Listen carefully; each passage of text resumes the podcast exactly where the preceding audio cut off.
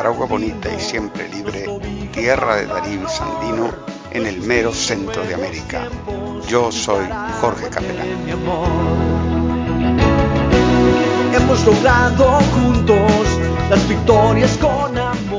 Estamos alojados en anchor.fm, la plataforma que democratiza la radio por internet, poniendo la producción de contenidos al alcance de todos y todas. Totalmente gratuita, sin cláusulas oscuras ni letra pequeña. Fácil de usar, estable y ofreciendo una presencia garantizada de su podcast en todas las grandes plataformas del internet.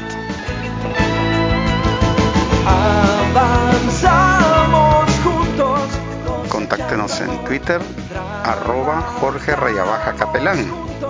Pueden también ver nuestro blog managuaconamor.blogspot.com o ver nuestra página de Facebook de Managua con Amor. Y también pueden mandarnos algún mensaje por WhatsApp al número 505, el código de Nicaragua, 7706-3613 te amo más y más y más. Vamos por el bien común, Nicaragua de mi amor. Nicaragua. Adelante, comandante, vamos a vencer, lo sabes. Adelante, militante, vamos con Daniel, lo saben. Adelante, comandante. Viernes 28 de febrero se cumple un aniversario más de un hecho trágico que cambió la historia del mundo. Nos referimos al asesinato de un entrañable amigo de nuestros pueblos de América Latina y especialmente del pueblo nicaragüense, el jefe de Estado de Suecia, Olof Palme. Para hablar sobre este hecho, hemos invitado a un especialista sobre el tema que es el colega Dick Emanuelson desde Tegucigalpa, Honduras, con quien hablamos vía Skype. Nuestra causa triunfará, porque es la causa del amor que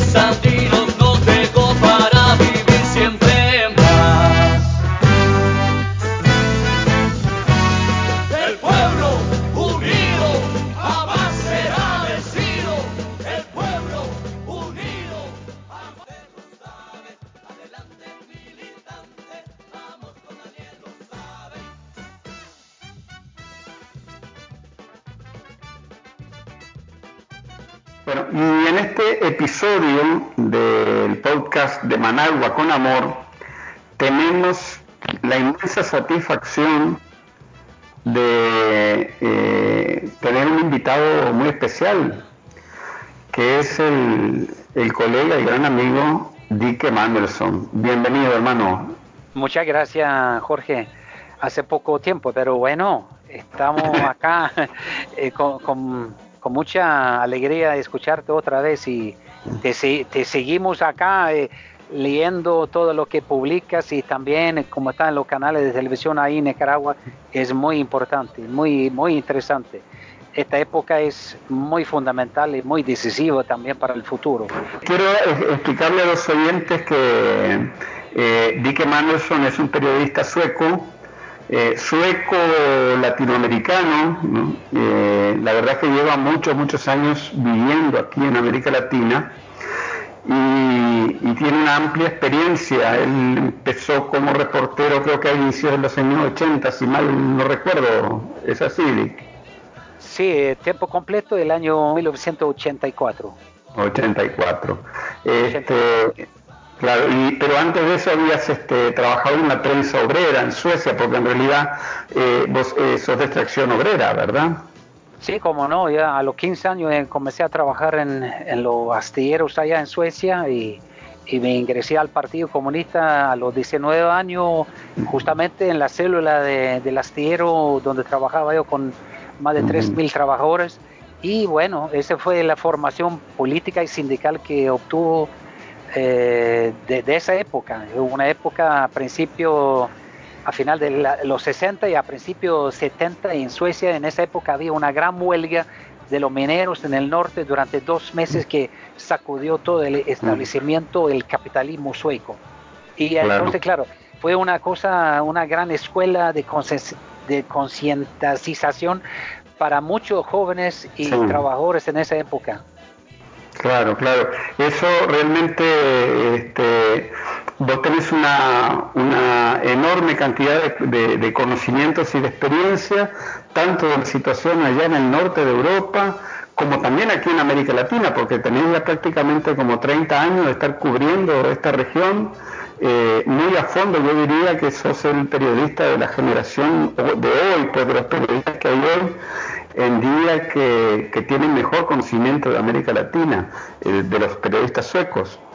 E incluso ya hoy en día, ya hoy en día aquí en América Latina ya no te vemos como periodista sueco, sino como periodista latinoamericano. ah, bueno, muchas gracias.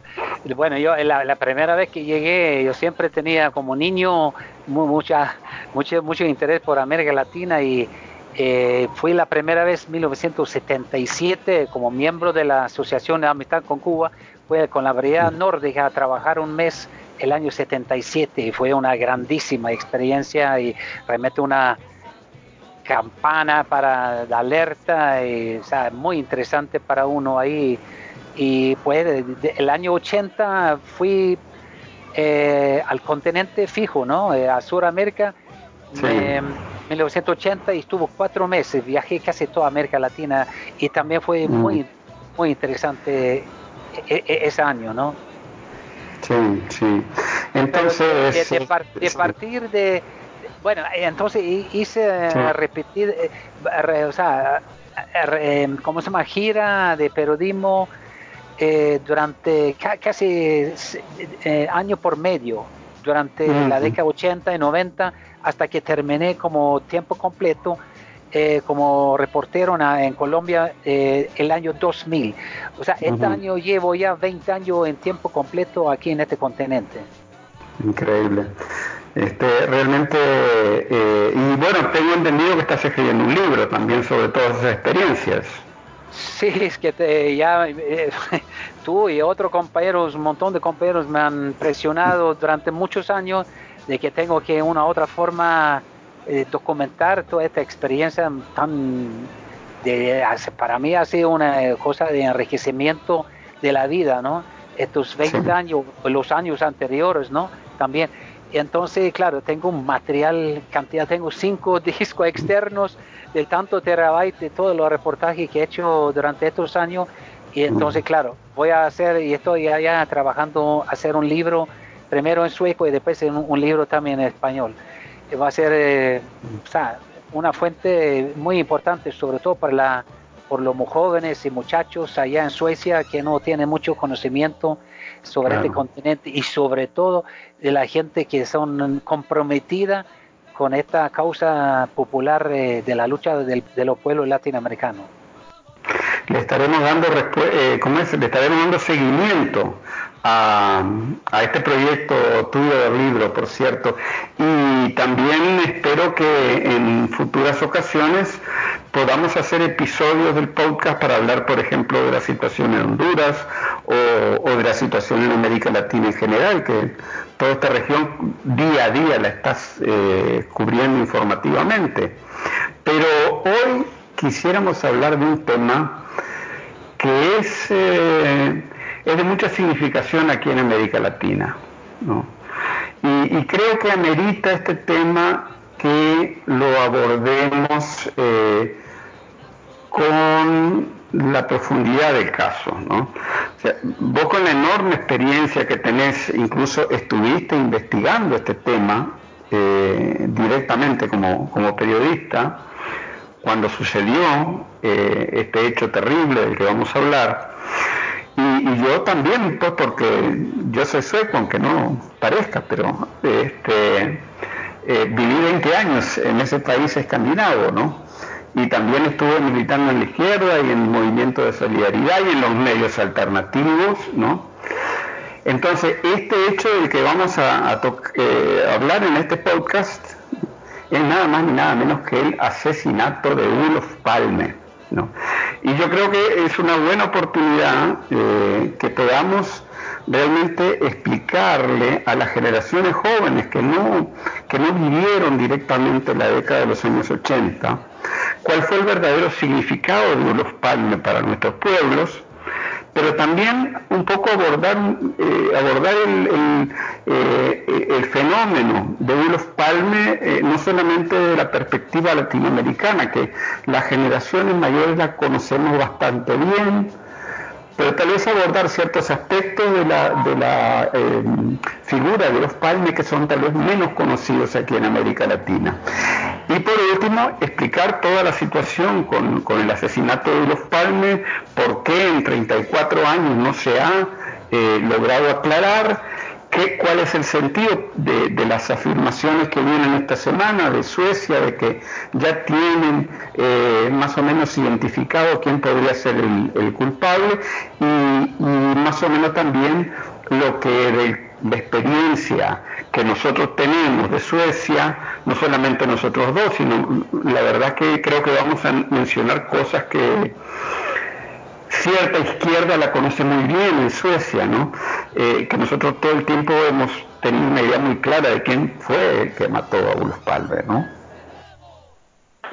Sí, eh, bueno, el significado de Palme, de Ulos Palme para América Latina y el tercer mundo era muy grande, eh, sobre todo, digamos, a principios de la década 70, cuando Palme y el Partido Socialdemócrata, respaldado por el Partido Comunista Sueco, eh, hizo bastante para la solidaridad con los pueblos de Vietnam, Laos y Camboya, los, eh, los pueblos africanos eh, en su lucha anticolonial. aquí también en América Latina, Palme fue el primer y creo que el único jefe de Estado del, occidente que visitó a Cuba. 1975 fue una valentía política muy, muy grande. Entonces fue criticado tanto por la derecha sueca como la derecha internacional, odiado por Richard Nixon, que era presidente eh, algunos años antes, eh, por haber hecho declaraciones fuertísimas contra el bombardeo de lo, eh, o sea, el genocidio, mejor dicho, la guerra de genocidio en, en Vietnam. Eh, que hizo eh, los Estados Unidos, ¿no? Incluso el año 1969 él marchaba junto con el embajador de Vietnam, Democrática República Democrática de Vietnam, el embajador de Moscú que vino a Estocolmo y los dos juntos marcharon en una de las montón de miles de marchas de soledad por el pueblo de Vietnam que se, que se hacía el movimiento de solidaridad sueco en esa época. Entonces, claro, el hombre fue odiado de cierta forma por, la derecha internacional y local. Es, poco irónico porque Palme, digamos, en la década 50 y 60, él era uno de los promotores de romper el movimiento estudiantil internacional eh, como joven socialdemócrata de la Asociación de la Juventud Socialdemócrata Sueco, porque tú sabes que la CIA intentó, después de la Segunda Guerra Mundial, de eh, no solamente romper y dividir el movimiento sindical internacional, que en esa época era unida, sino también el, movimiento, eh, el movimiento internacional estudiantil. Entonces logró e-, esa cosa y Palme fue en el fondo anticomunista. Lo que pasa que la, eh, junto con la CIA lograron a esa división tan importante, pero fue al inicio de la Guerra Fría a principios de la década 50. Y resulta, digamos ahora, que los asesinos de Palme el 28 de febrero de 1986 era, era, una, era un asesinato totalmente solicitado y mm, ejecutado por, por los los lacayos de, sí, de la silla en Estocolmo. Sí, eh, bueno. ahora, también eso este, podríamos verlo más en detalle más adelante, ¿no? Incluso, por ejemplo, ya podremos hablar más de, la, de la cara anticomunista de Palme, ¿no? pero, pero hablando un poco sobre el tema antiimperialista, ¿no? Y, y, su gesto de salir a marchar con el embajador de Vietnam, ¿no? Eh, eso no era tan fácil de hacer en Suecia en aquellos años, porque yo, por ejemplo, aquí hay un libro, este, un libro de eh, Oke Schilander que me regalaron, que se llama El Vietnam Bonera, y por cierto, me regalaron dos ejemplares, uno, uno de ellos es para ti, ¿verdad? Cuando vengas al equipo de Managua te lo voy a dar, ¿no? Ah, muchas gracias. es una, una recopilación de todo lo de todo el, movimiento de solidaridad con Vietnam ¿no? en Suecia. Pero ahí mencionan que las primeras manifestaciones de solidaridad con Vietnam en Estocolmo eran reprimidas por la policía, cosa que tal vez en América Latina no se conoce directamente, ¿no? Pero era que era muy controversial que Ulos Palme saliera marchando este, del brazo con el embajador de Vietnam, ¿no? Sí. Y, luego, y luego que fuera a Cuba a visitar a, Fidel Castro. Sí, claro. Ese, eh, la represión contra el, el, creciente movimiento de solidaridad con Vietnam fue el 1967. Ese fue muy, eh, o sea, muy una cosa llamativa eso, pero imagínate, eh, pues se pusieron caballo de policía y todo, ¿no? Con tolete y todo. Pero eh, el año 69, o sea, solamente dos años después, él marchaba junto con el embajador vietnamita allá en Estocolmo, ¿no? Entonces había un cambio muy, muy grande, un salto cualitativo muy importante, porque se dieron cuenta también la cúpula de la socialdemocracia que, pucheca, aquí hay decenas de miles de jóvenes todos los sábados vendiendo su revista y juntando plata para la lucha de liberación de Vietnam. Imagínate. Entonces, claro, para no perder toda una generación, la socialdemocracia también, que no son, que son tácticos, ¿no? Desde el punto de vista político, ellos también entendían de que aquí hay que cambiar la cosa. Pero también yo creo que eh, fueron conscientes de que esta guerra en Vietnam y la guerra por parte del imperialismo norteamericano, esa fue una guerra que también eh, iba a tocar más tarde temprano a Suecia. Por eso eh, Palme se dio cuenta de que, ah, bueno, ahora sí hay que actuar. Sin embargo, eso fue a, los años posteriores cuando eh, Ronald Reagan quería poner un montón de misiles nucleares en Europa Occidental dirigidos contra la Unión Soviética. Palme ingresó en una comisión de un eh, soviético muy importante eh, científico que se llama Arbato y en esa comisión estuvo también el ministro de, de, los, de Defensa de los Estados Unidos, Ramsey Clark, que había sido incluso eh, ministro de Defensa durante la guerra en Vietnam por unos años, ¿no? Pero él también se había dado cuenta, si no paramos ese armamentismo en Europa Occidental, este, este planeta se va a reventar en una bomba eh, una guerra nuclear, ¿no? Y, todo el mundo se va. Por eso Palme fue poco a poco, gradualmente se dio cuenta que, ah, bueno, aunque hay sistemas diferentes, el socialismo y capitalismo sueco, eh, entonces con la Unión Soviética hay que tener una eh, coexistencia pacífica entre los dos sistemas político y económico. Y Palme en ese sentido era muy importante como un jefe de Estado con mucho prestigio, sobre todo en, en África, en Asia, donde había hecho un proyecto muy importante. Solamente el Congreso Nacional Africano, liderado por eh, Nelson Mandela, mira, Suecia había enviado centenares de millones de dólares para la lucha de liberación del pueblo surafricano y entonces, junto con la Unión Soviética, entonces había una coincidencia entre los dos países y los dos sistemas económicos, digamos, que era... Por eso Palme tenía un, prestigio muy, muy grande en América Latina. Lamentablemente podemos decir hoy que la socialdemocracia sueca es uno pelele a Trump, Juan Guaidó y compañía, ¿no? Así es la diferencia.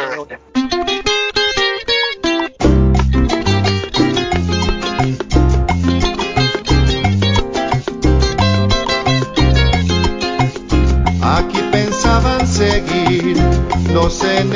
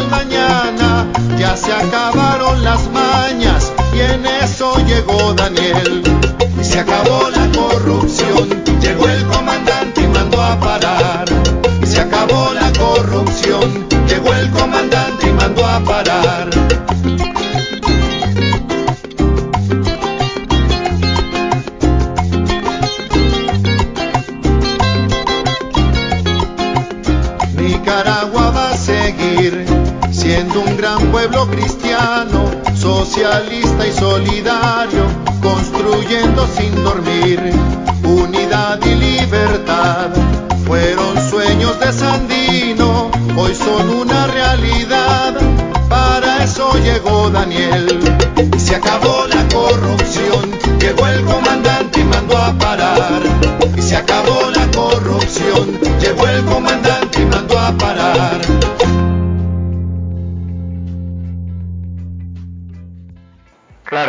también el problema era que esa política de Palme este, chocaba también, por ejemplo, con los mismos intereses de la industria militar sueca, ¿no? Este, entre otros, ¿verdad? Sí, Y- y aunque había exportación de todas maneras con, con, esa, con esos productos de la industria militar sueca que era considerable en esa época, pero pues siempre hay choques, ¿no? En, dentro de la misma, Sí. el mismo em- enemigo de clase, ¿no? Sí, sí.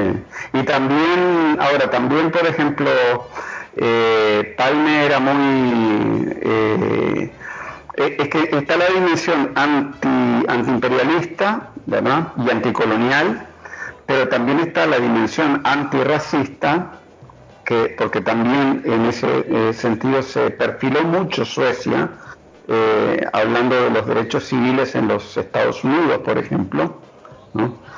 Donde se tomaba una posición bastante clara eh, sobre el tema de la discriminación de los negros en, en Estados Unidos, pero también había pero también había, por lo menos vista desde hoy en día, una defensa eh, muy fuerte del estado de bienestar sueco y de la redistribución de la riqueza, ¿no?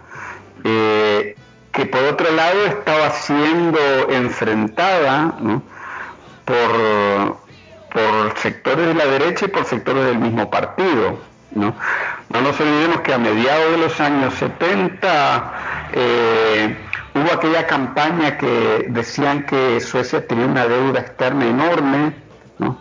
y al final salió un economista socialdemócrata keynesiano que decía que no, que en realidad era puro invento, que era este, Sven- Sven Grassman, que se terminó suicidando. Mm. Este, y, eso resultó en el año 1982 en un, en un acuerdo que le llamaron la Noche Ma- Maravillosa, que fue una reforma eh, fiscal, regresiva. Fue el primer, tal vez el primer empie- eh, comienzo de eh, desmontaje del modelo de Estado de bienestar en Suecia. ¿no? Pero lo cierto es que Palme se, enfrentaba a una serie de tendencias dentro y fuera de todo partido que se veían amenazadas, ¿no? No solamente los Estados Unidos, sino que los mismos intereses monopólicos de Suecia eh, se veían amenazados por esa por Sí. esa política. Eh, había el ministro de eh, ministro de Finanzas, de, de Hacienda, Kjell Olof era uno de ellos, ¿no? de la derecha. Eh, había una derecha en todos los ministerios prácticamente que combatía combatía eh, la, posesión de Palme. Pero quisiera regresar quizás a 1969-70, donde también eh, esa huelga legendaria de los mineros suecos de los dos meses, ese sacudió incluso a Palme. Palme no sabía cómo manejar esa cosa y mandó también a sus representantes allá y con, argumento anticomunista, porque el Partido Comunista era muy fuerte en la zona norte, eh, prácticamente era, o sea, tenía la gran mayoría de los de los miles y miles de mineros allá en los eh, las elecciones sindicales de, la, de las seccionales de la Federación Minera allá. Eh, ahí en, ese, en esa época también se creó lo que se llamaba la información, el, el Bureau de Información, que era un organismo entre las fuerzas militares, la cúpula de la fuerza militar y la cúpula del Partido Socialdemócrata. Ellos juntaron eh, varias eh, informaciones, eh, ¿cómo se llama?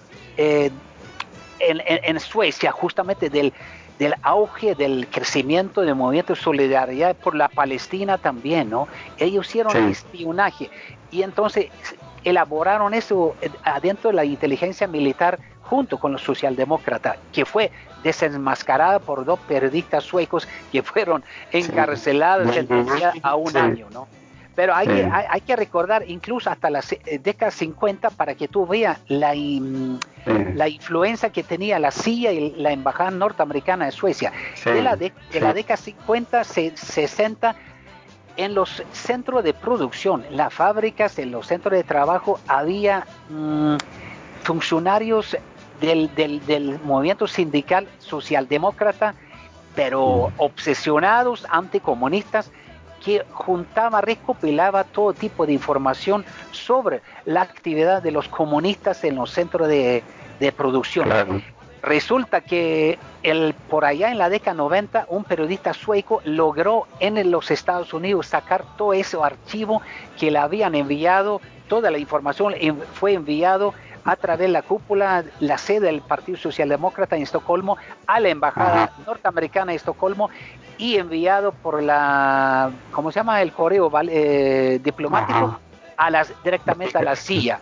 Y entonces ahí pudimos ver, o sea, fue totalmente revelado cómo había hecho ese espionaje los socialdemócratas junto con los militares y la CIA contra los comunistas en, eh, en Suecia, ¿no?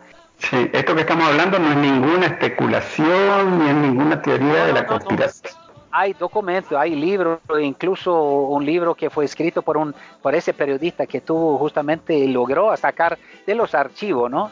De, la CIA, porque ya después de 50 años ya son eh, desclasificados, entonces son eh, documentos públicos. Y claro, cayó Ah, unos días como una bomba ya, ¿no? Pero era cosa que sabíamos nosotros, ¿no? Porque la lucha entre comunistas y socialdemócratas en, las, en los sindicatos era muy fuerte, muy fuerte. Y lo, los peores argumentos anticomunistas utilizaron los, los, anticomunistas socialdemócratas en esa época también. La Guerra Fría no fue una cosa así. Eh, como se llama un camino de rosas, no, eh, colocada en la lista negra, ¿no? Eh, Incluso también hay que decir, si nos remontamos tiempo atrás, ¿no? al gobierno de unidad nacional que hubo durante la Segunda Guerra Mundial, este, a los elementos de la izquierda que eran más radicalmente antifascistas, se les internaba en centros de internamiento. ¿no? Claro, se fueron 700 jóvenes comunistas y miembros del Partido Comunista a, a la República Española con con el pecho allá, con fusil, se, se jugaron la vida. Murieron 700, 173 eh, eh, jóvenes allá eh, suecos en la tierra española en defensa de la República. Entonces, y 95% de esos 700 que se fueron para España eran del Partido de la Juventud Comunista Sueco. Entonces, un capítulo muy hermoso, muy heroico en nuestro en nuestra historia del movimiento obrero sueco, ¿no? Claro, o sea, eh, eh, para explicarle un poco a los oyentes que no, no saben, ¿no? que en Suecia había una especie, una alianza difícil entre la socialdemocracia y el Partido Comunista, en el sentido de que se apoyaban las reformas, o sea, el Partido Comunista apoyaba las reformas sociales y lo que veían de progresista en los cambios, pero por otro lado la socialdemocracia no quería permitir que hubiera mayor fuerza de parte del, Partido Comunista. No, claro, por eso era esa, esa lucha, sobre todo en los sindicatos, que es la organización de la masa, ¿no? Y me olvidé decir que de, los sobrevivientes de la sueco que estuvieron eh, defendiendo la República, como tú decías, había campamento de internado en Suecia y casi todo que lo que regresaron de España, que habían dado pecho para la República, ellos fueron internados en esos campamentos no de concentración, pero sí era campamento donde estaban internados durante cuatro años. Eh, solamente después la batalla en Stalingrado y ya se cambió la, la suerte de la guerra, entonces ahí fueron poco a poco liberados, pero estuvieron eh, encerrados allá. Ahora, los Hitler, Hitler y los nazis alemanes querían que fueran eh, extraditados a Alemania para asesinarlo allá, ¿no? Pero el gobierno de coalición de socialdemócratas hasta la derecha no lo permitieron, pero, pero ellos eh, prohibieron todo tipo de, transporte en los eh, ferrocarriles, los buses de la prensa comunista. Y en esa época el Partido Comunista tenía 12 diarios regionales y nacionales. Era muy fuerte a pesar de la represión y el anticomunismo de esa época durante la guerra. Eh, para eso, eso es importante porque nosotros aquí en Nicaragua tenemos una imagen, este, fue extraordinaria la amistad de, Palme con Nicaragua, ¿no? Fue extraordinaria realmente, hay que decirlo, ¿no? Que ahí, ahí tiene la, casa, la, casa, del pueblo, Las Palmes, ¿no? Claro, claro, es el centro de convenciones, ¿no? Sí, y, yo te puedo decir otra cosa que es muy, eh, muy bonito, muy lindo en el caso de, del, del, de Palme, él fue el primero que firmó la mm, colección de firmas para apoyar la nueva constitución 1984 en Nicaragua. De la Asociación de Amistad Sueco-Nicaragüense, Sueco-Nicaragua, eh, que creamos nosotros, fundamos nosotros en el año 1981, después del triunfo. Eh, Palme fue el primero que en la primera página puso su firma. Ese fue, o sea, fue un respaldo político muy importante en ese momento eh, en Nicaragua. ¿no? no hace falta ni que mencionemos la gran cantidad de, de proyectos y de recursos y de ayuda que el pueblo sueco le dio a Nicaragua, ¿no? porque era es una ayuda también, este, y hay que decirlo, es una ayuda de organismos de solidaridad, comités, escuelas, sindicatos, barrios, ¿no? Este, y claro, el modelo socialdemócrata permitía organizar esa, esa solidaridad, ¿no?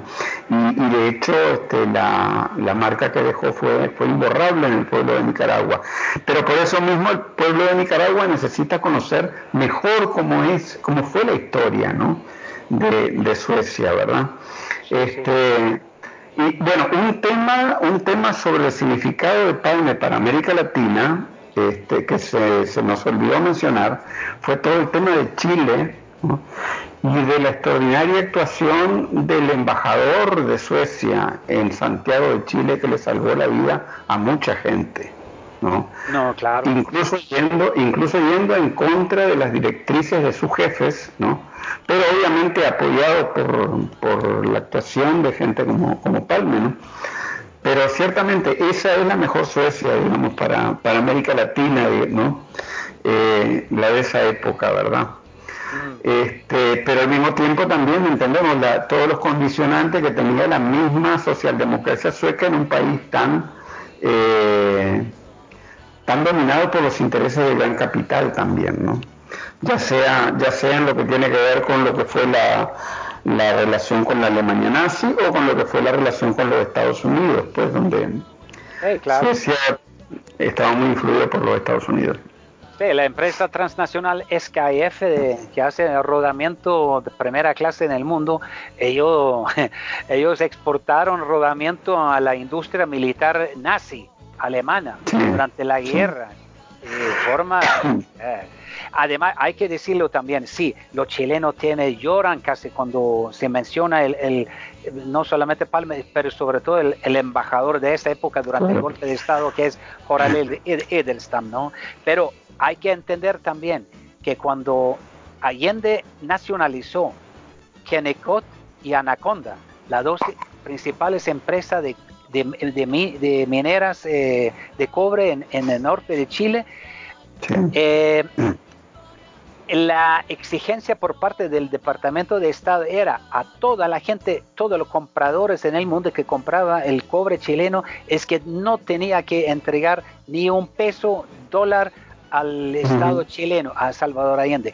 Y la verdad que la empresa Grenes, eh, eh, Grenes Grenes, eh, bueno, Grenes se llama, eh, sueca, la empresa grande sueca que importaba mucho cobre chileno, ellos tuvieron que deponer por la decisión del gobierno de Palma eh, toda esa todo mm. ese pago de millones de dólares que iban a pagar al Estado mm. chileno, a Salvador Allende, lo tenía que deponer en un fondo que no podía pasar, más o menos como la guerra que están haciendo ahora, eh, la guerra económica contra Venezuela, ¿no?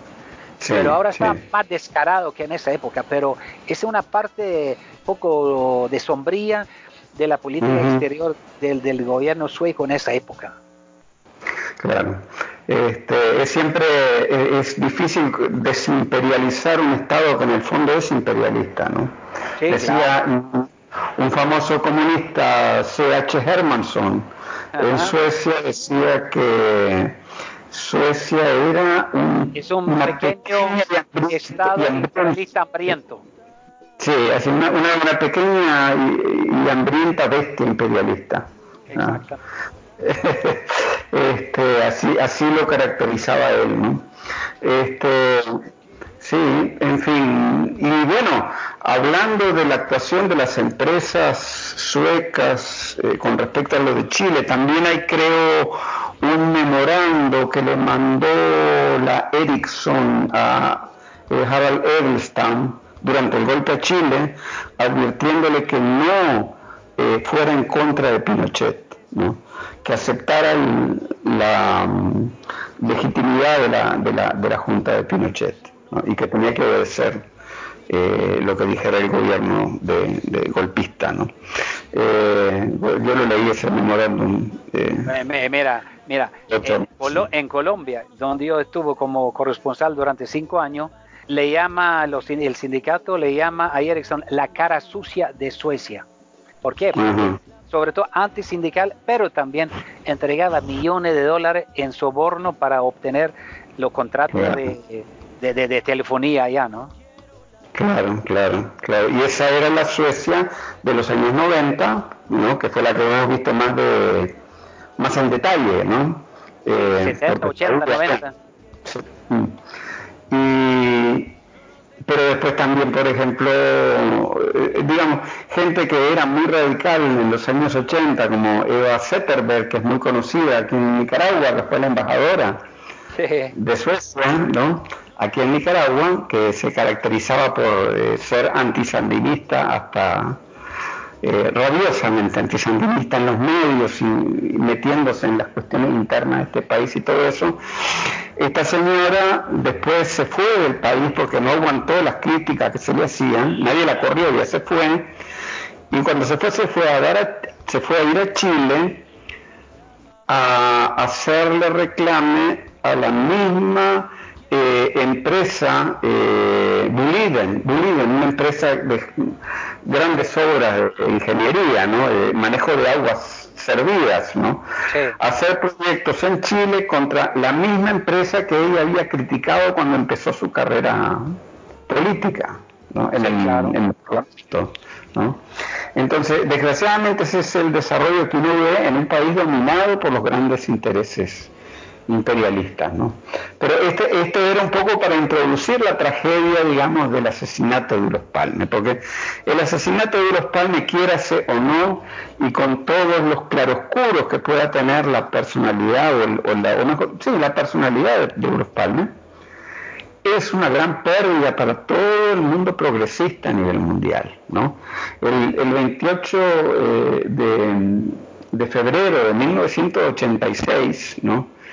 Nos aceptaron un terrible golpe a todos los que pensamos en el progreso de la humanidad. ¿no? Eh, en algo que la historia oficial lo cuenta como que el primer ministro salió inocentemente a ver una película, ¿no? Y alguien de la nada salió y le pegó un disparo y lo mató, o le pegó dos disparos y lo mató. En una gélida noche de enero de 1986. Y con eso ya nos estaríamos empezando a meter en el tema de este podcast, que es el asesinato de los Palme, ¿verdad? Eh, yo no sé si vos nos podés contar alguna anécdota. cuando vos te enteraste de la noticia de los Palmes, ¿qué era lo que estabas haciendo o, cómo te cayó la noticia? Bueno, eh, eso fue muy temprano en la mañana porque yo iba a volar al norte de Suecia para, bueno, hablar sobre el trabajo del periódico allá en eh, Västernorrland, en Kronfors, una ciudad. Y ya esa, esa mañana, esa, esa noche, nevaba terriblemente y, caí con una pequeña avioneta con una tormenta de nieve y yo dije, voy a pasar lo mismo como Palme, ¿no? Pero de forma, ah. forma accidental. Pero fue terrible, ¿no? Fue bastante sacudido para todo el pueblo. Tremendo. Eh, la gente casi no entendía la dimensión de ese asesinato. Ese fue, ese fue pleno eh, invierno allá en Suecia y había miles y miles de personas que se juntaron en el centro de Estocolmo y en el lugar por el, por el asesinato también, ¿no? Sí, sí. Yo, bueno, yo estaba aquí en Nicaragua, ¿no? Pero, este, eh, no, aquí lo recibimos a través de los periódicos, pero fue un golpe, sí, fuertísimo, pues, porque nosotros incluso, acordate que en aquella época estábamos bloqueados, sujetos a todo tipo de agresiones, ¿verdad? Este, y Incluso yo había estado en Suecia unos meses antes, ¿no? En el 80, un año antes, en el año 85, ¿verdad? Este, y, y no me imaginaba, o sea, eso me, cayó a mí como un, como un baldazo de agua fría, pues, y, y como un choque, ¿no? Este, pero ciertamente que eso, o sea, ¿cómo es posible? No han pasado 34 años y no se encuentra un culpable, ¿no? Primero le echaron la culpa a... O sea, quiero hacer un entre paréntesis. Los latinoamericanos sabíamos y siempre hemos sabido que fue la CIA la que lo mató. Después podemos hablar más, más en detalle de eso, ¿verdad? Pero pero eh, primero le empezaron a echar la culpa a los kurdos, cosa que era bastante descabellada, pienso yo, y, después le empezaron a echar la culpa a un, a un drogadicto, Christer Peterson, ¿verdad? Eh, y a, bueno, este, todo fue diluyéndose en, en aguas de borrasca, ¿no? Y después con el paso de los años se fue viendo que la misma investigación había estado plagada de todo tipo de, podríamos decir, de chapucerías entre una policía que en realidad se había caracterizado o se ha caracterizado por ser bastante profesional a la hora de investigar crímenes. ¿no? Por ejemplo, eh, a las diez y pico de la noche saliendo del cine, ¿no? matan a, Palme, una persona con, este, con una pistola, una 357 Magnum, mata, mata a Ulos Palme y no cercaron la escena del crimen, la policía llegó ahí y los paramédicos llegaron, pero jamás cercaron la policía la, la escena del crimen. Eh, encontraron dos, este, dos patrones de bala los encontraron como a los dos días después. ¿no? La gente estaba depositando flores prácticamente encima de la sangre de Palme. ¿no? Eh, ¿cómo, fue todo eso? Desde fue, digamos, eh, había contradicciones incluso y muchas peleas entre los eh, eh, mandos de la policía. Unos mandos que decía que el asesinato pasó a tal hora y nosotros llegamos a tal hora, empezaron a pelear entre ellos. Y fue muy raro todo eso, ¿no? Había policías hasta que se murió uno de los oficiales que llegó allá, que era muy sano, muy, muy, eh, digamos, serio en su investigación, ¿no? Pero él fue totalmente, fue suspendido y fue prácticamente sacado de afuera de todo tipo de investigaciones, no, no lo tomaron en cuenta. E, él empezó a trabajar junto después con otros periodistas que estaban cavando y cavando sobre los diferentes, las diferentes pistas que existían. Eh, bueno, eso es 33 años ya de investigación de todo eso y nadie va a llegar de acuerdo. Ahora, la policía quiere terminar, o sea, quiere clausurar, mejor dicho, todas las investigaciones. Dice que no podemos llegar más allá. Han presentado una persona que murió hace casi 20 años, como fue el, más o menos el, el, autor material del asesinato. Él que trabajaba tarde esa noche y de casualidad o sea, él tuvo que trabajar eh, sobre tiempo esa noche, un viernes, para terminar su trabajo y salió allá y de repente vio Palme, pan, pan, pan. Ridículo. Sí, eso suena, muy poco creíble. No, no, no. Aunque él era un de la extrema derecha, pero su mujer le ha dado toda la cosa que no es así. Ahora, hay una cosa muy interesante. Tres semanas antes el, asesinato de Palme, un... Eh, ex agente de la CIA, que también era un mercenario, un yugoslavo, se llama Ivan von Birchan. Su padre venía después de la revolución de octubre en la Unión Soviética, venía a Yugoslavia y ahí se crió. Él llegó a Suecia por allá en la década, no me acuerdo exactamente, pero 70. Después que él estuvo en el Angola, donde la CIA tenía gente. Él estuvo no solamente en Angola, estuvo también en Zimbabue, anteriormente llamado Rhodesia, trabajando por el régimen racista. Él eh, fue contactado tres semanas antes del asesinato de Palme eh, por un colega ex agente de la CIA y que ofreció dos millones de dólares para matar a Palme. Y él dijo que no, yo estoy acá, yo no puedo hacer eso en este país donde estoy exiliado, lo que era, ¿no? Pero él tomó contacto con la alcaldesa que se llama Ingrid Bovner del Partido Socialdemócrata en Estocolmo tres semanas antes. Y ella sí confirma después del asesinato ese hecho a la prensa matutina que se llama Expressen. Entonces, él llegó también a la policía política secreta que se llama CEPO. Sí. Él, em, ¿Cómo se llama? Él eh, presentó lo que había pasado a él, al jefe de la sección antiterrorista de la Policía Política Secreta, diciendo, oiga, pero tiene que tener eh, mucho cuidado ahora porque hay planes para matar a Palme. No paró bola la policía secreta, policía política. Entonces, bueno, pasó lo que pasó, lo asesinaron. Ahora, hay un montón de, testigos, hay también comunicación de walkie-talkie alrededor se han visto, según, otros testigos, dos policías de una liga que se llama Liga de Béisbol. Sí, en la policía, en la policía de Estocolmo, conocido como un grupo muy fascista de extrema derecha, que incluso ellos viajaron a Sudáfrica para intercambiar eh, experiencias, imagínate, con la policía racista del sistema apartheid de esa época.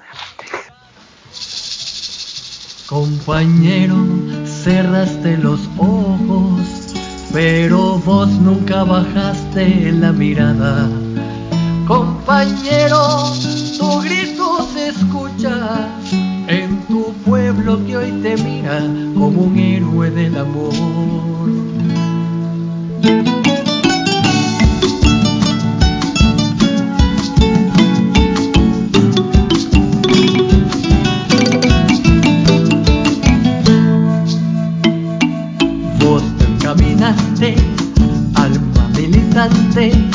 Vos sos el reflejo de la determinación, como siempre tu moral divago.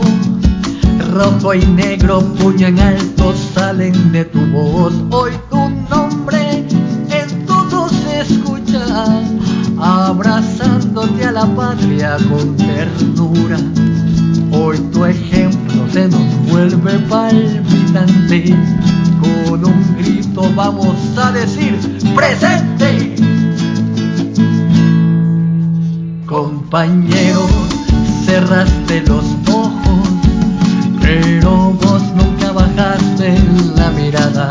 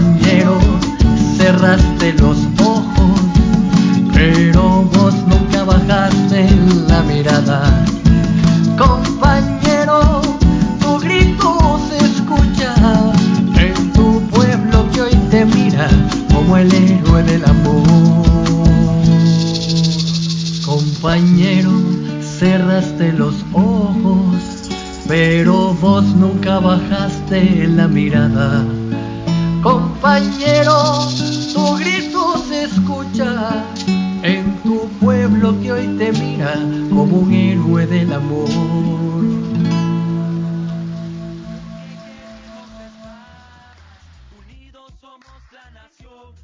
A eso hay que agregar, hay que agregar ¿no? Cuando se habla de Sudáfrica y de Rhodesia, ¿no?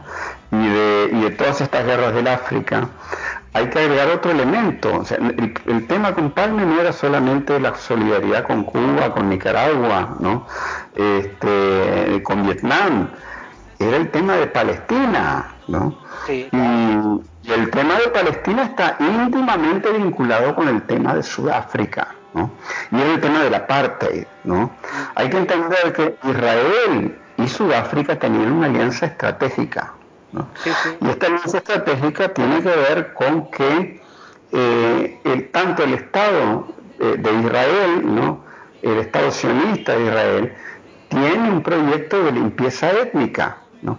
Y lo que hizo el gobierno, el, régimen del apartheid en Sudáfrica fue precisamente un sistema de limpieza étnica.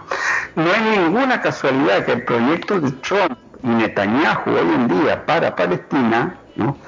es muy parecido al sistema de los bantustanes que implementaron en Sudáfrica, ¿verdad? manteniendo aislada la población colonizada ¿no? en enclaves. ¿no? Entonces, eh, eh, habían incluso, hay incluso declaraciones de Fidel, ¿no? hay, hay alguna reflexión de Fidel sobre el tema, ¿no? en el sentido de que en los años 80 habían fuertes sospechas ¿no? de que, de que en- de cara a la caída del, del, del apartheid, ¿no? este, Israel le había dado la bomba atómica a- al régimen de Sudáfrica y que no se sabía esa bomba dónde estaba, porque Mandela no la tenía, según se lo dijo a Fidel. ¿no? Entonces, los intereses eran, mm, o sea, era Estados Unidos, pero era un complejo mucho más global, ¿no? Que decir que solamente la estación de la CIA. Pero, pero esos eran los intereses. Y, esos grupos de la, de la Liga de Béisbol fueron los que más tarde, por ejemplo, formarían el, la revista Contra, en Suecia, ¿verdad? que es una revista abiertamente racista ¿no? y abiertamente ligada a los intereses eh, del, del, fascismo de la reacción global. De los gringos se llamaba contra, por algo era, ¿no? Por algo ese nombre, ¿no? Entonces, los intereses, o sea, porque también hay una cosa que tal vez no hablamos, que había una campaña de odio contra Palme en los medios suecos, que era muy parecida a la campaña de odio contra Chávez o contra Maduro o contra el comandante Daniel aquí, ¿verdad? Era muy parecida, ¿no? O sea, la derecha, había unas condiciones creadas, ¿no? De odio hacia Palme, ¿no? Para movilizar a grupos eh, extremistas como esos, ¿no? Sí, mira, eh, hay como decía, eh, este, este agente de la CIA que estuvo en sur de Angola y en Rhodesia, Zimbabue, este confirma un poco lo que tú dices también, la red entre eh, Sudáfrica y la, la CIA, y, también hay pistas sobre sobre cómo se llama agente de Mossad, o sea, la, la inteligencia sionista israelita. Ahora, eh, el año anterior, digamos, el asesinato fue el 28 de febrero de 1986.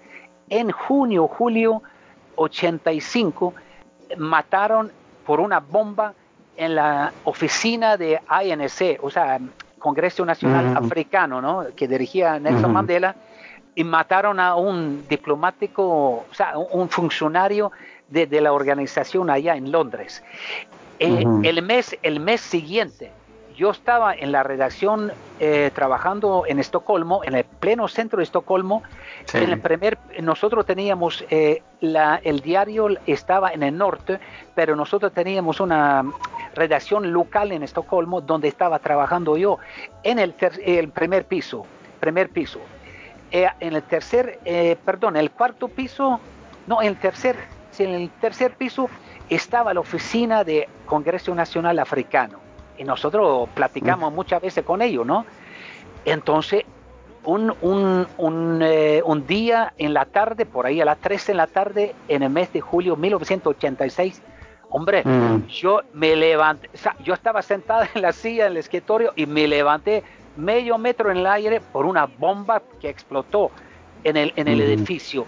Madre mía, y yo estaba al lado de la ventana, vi que la, la puerta en la planta baja se voló por la detonación de la bomba, se fue al otro lado de la calle.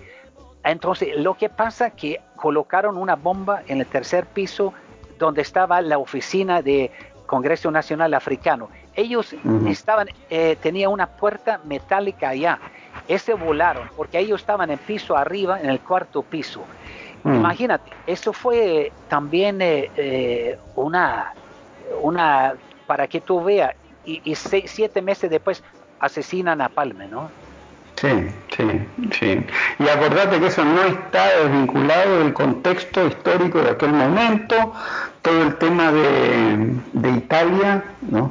De, de, la operación Gladio, ¿no?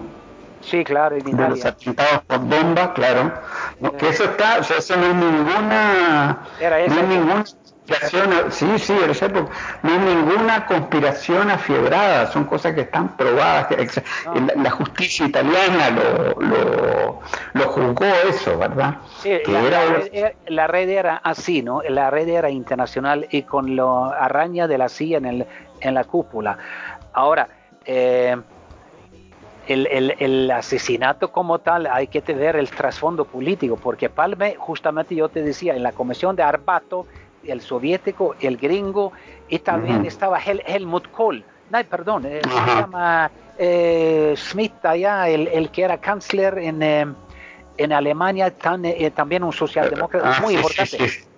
iban a ir a tener, o sea, ellos habían agrupado esa comisión para impedir que Ronald Reagan colocara las bombas nucleares en, el, Europa Occidental. Además, Palme tenía planeado una visita en Moscú, la primera visita en más o menos en 10 años. Eh, para discutir a mejorar las relaciones bilaterales entre Suecia y la Unión Soviética. Y los gringos estaban furiosos por, por, esa visita. Pero seis semanas después asesinaron Palme, o sea, seis semanas antes la visita en Moscú de Palme, ya lo mataron. Sí, y ya para, ya para fines de los años 80, sería en el 89, 90, Pierre Sorin, que era el, había sido el radical dirigente de la Juventud Socialdemócrata, que por cierto había estado en Cuba en los años 70 con Palme, a fines de los años 80, 3, 4 años después de la muerte de Palme, veías a Pierre Sorin en una reunión en Miami con la Fundación Nacional Cubanoamericana, discutiendo la transmisión de radio hacia Cuba, ¿verdad? Yo, es, es un, un, recorte de prensa que yo lo vi con mis propios ojos, ¿no? Este, o sea, a Suecia, de un país incómodo para el imperialismo, con el asesinato de Palme, la fueron transformando en un país cada vez más funcional al imperialismo. ¿No? Eh, Sten Anderson, que era el canciller de Palme, tan conocido por su, por su toma de posición sobre el tema de Palestina, por ejemplo, ¿no? fue calmándose con el paso de los años, ¿no? Y ya a mediados de los 90 la socialdemocracia era prácticamente irreconocible, ¿no? Sí, exacto. No, era tremendo eso y el, el, viraje a la derecha después del asesinato de Palme fue tan notorio muy notorio. Ahora, el que sabe, el que sabía que Palme no tenía escoltas esa noche, cuando iban a caminar, no me acuerdo, cuatro kilómetros del, cine, el teatro allá en el centro de Estocolmo, a la, a la casa de ellos en, la ciudad antigua, el que sabía que no tenía escolta esa noche fue el jefe de la policía de la sección antiterrorista de la policía política, que había sido contactado por esa ex agente de la CIA, Ivan Forbirchan, tres semanas antes. Él sabía que Palme no tenía, porque él tenía la jornada, o cómo se llama, él tenía turno esa noche y sabía que Palme no tenía. Ese señor terminó, se renunció en su cargo a la policía y se incorporó en una empresa que se llamaba Viñe eh, Seguridad, el mm. Vinge, era un ex eh, jefe de la, esa policía, ex, jefe nacional de la policía política secreta CEPO, mm. el, entre 1968 a 1971, cuando fue despedido por no entregar reportes de información al gobierno socialdemócrata por considerar a Olof Palme como un riesgo del Estado, justamente porque había salido en, en defensa al, pueblo de Vietnam y contra la guerra de los Estados Unidos de Vietnam. El jefe que tenía eh, el turno esa noche, que sabía que Palme no tenía eh, él se unió en esa empresa de seguridad con el ex jefe de la Policía Nacional. Imagínate. Y, dos, entonces cuando yo entrevisté el ex agente allá en, eh, en Suecia, él me decía que esos dos policías, Billy Bull, podríamos llamarlo así, ¿no? Ellos sí, que se habían visto justamente en el lugar por el asesinato de Palme hablando en el walkie-talkie. Justamente en, los minutos donde fue asesinado Palme, estos dos tipos trabajaban también en tiempo libre por esa empresa. O sea, se cierra el círculo y esos fueron los asesinos materiales de, ¿cómo se llama?, del asesinato de Palme. Sí, realmente no puede haber tantas coincidencias, ¿no? Y no puede haber, o sea, demasiadas coincidencias y demasiada incompetencia de una policía que en otros temas no es eh, incompetente de esa manera, ¿no? Entonces, los, hombres en, los cargos estratégicos esa noche o eh, es, eso, esos años Claro, yo no tenía interés tampoco porque tenía una antipatía política contra Palme, porque la policía mm. política secreta CEPO era conocida por ser tan anticomunista, tan pro-gringa y tan antisocialdemócrata o anticomunista como de lo que tú quieras. Y entonces, claro, mm. ellos, ellos pasaron información a la embajada, canales directos abiertos, ¿no? Mm, Ahora resulta que esta semana salió el, fiscal eh, Peterson salió diciendo que, que tienen algunas eh, razones para pensar que en los próximos seis meses se va, o sea, antes de la primavera, se va a lograr este, eh, averiguar quién fue el autor, pero que probablemente ese autor tiene 20 años de estar muerto, ¿no? Eh, ¿Por qué hacen eso hoy?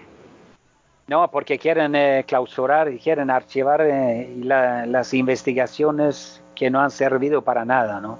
No han llegado realmente, no han hablado sobre un trasfondo político, que lo que es, y de ahí, de ahí em, empezar a hacer la investigación de forma seria.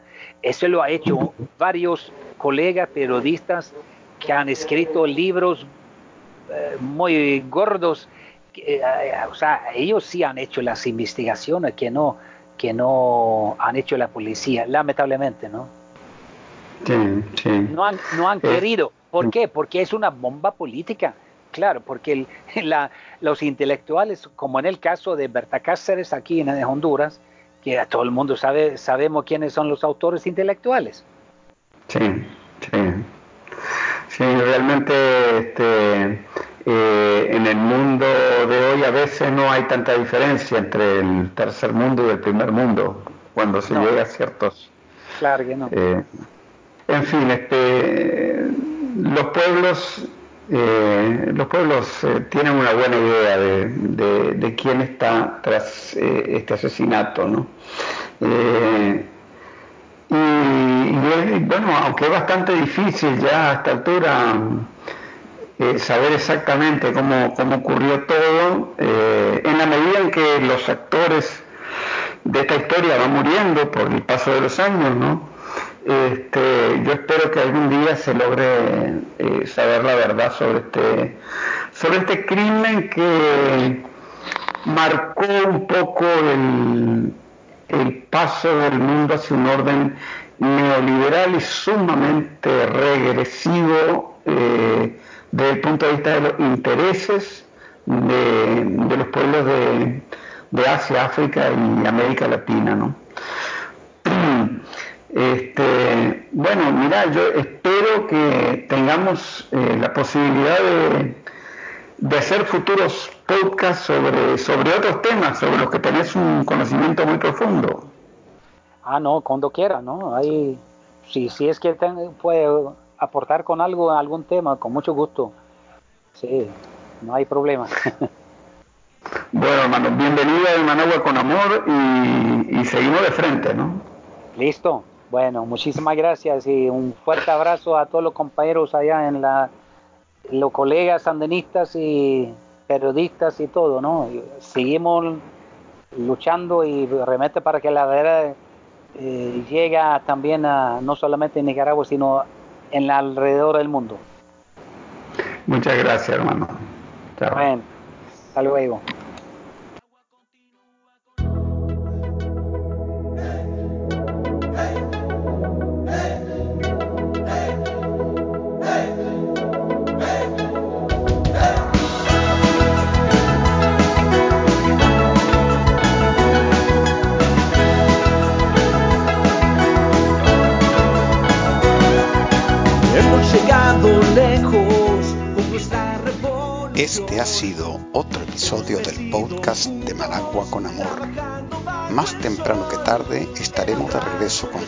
Reflexiones y comentarios sobre el acontecer de nuestra madre tierra desde la Nicaragua bonita y siempre libre, tierra de Darío y Sandino en el mero centro de América.